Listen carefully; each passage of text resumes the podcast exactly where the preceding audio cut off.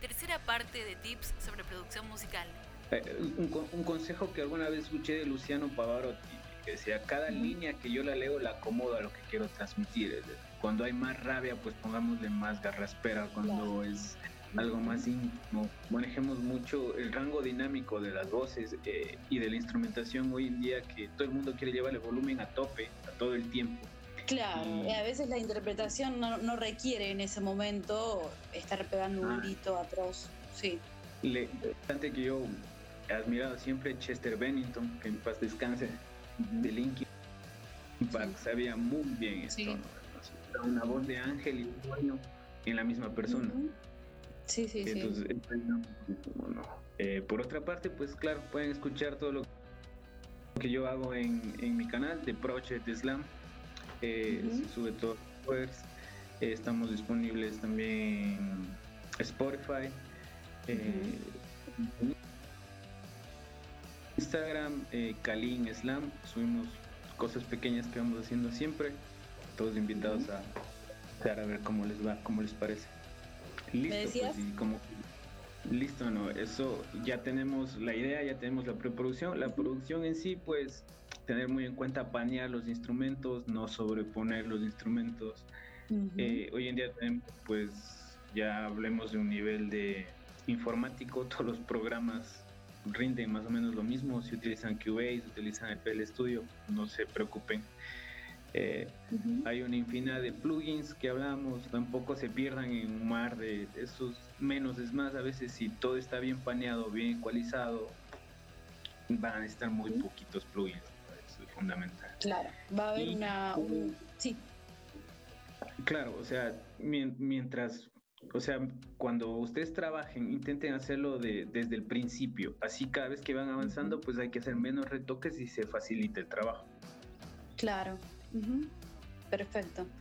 O sea, un trabajo planificado, ordenado y con un conocimiento de las herramientas, por sobre todas las cosas, ¿no? No dejarnos apabullar por el instrumento eh, y, el, y el recurso, sino que planificar bien este, cuál es la idea y no, no volvernos locos con todas las cosas que podemos llegar a tener, porque la tecnología nos brinda un montón de, herramientas, pero también hay que dedicarse de vez en cuando a sentarnos a jugar un poco, jugar y escuchar. Y después cuando nos ponemos a trabajar ya apuntados a una idea para no estar este, braceando en un mar que, bueno, puede llegar a ser algo interminable, ¿no? Porque una canción puede llevar mucho más tiempo.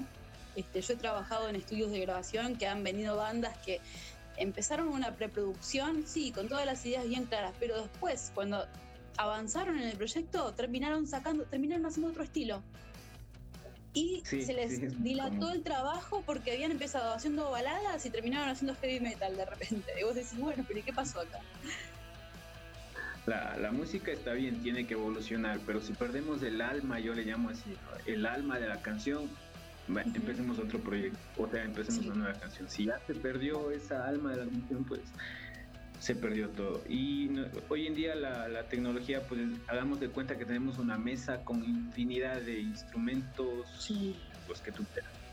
Eh, recordemos siempre, es algo que, trato yo siempre de tener en mi cabeza, las canciones más exitosas de la historia son muy sencillas y muy simples.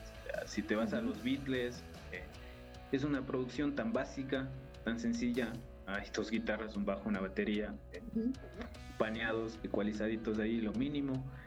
Y son éxitos increíbles, Hoy en día tal vez eh, se, va un poco, se maneja demasiado el virtuosismo y se pierde la esencia.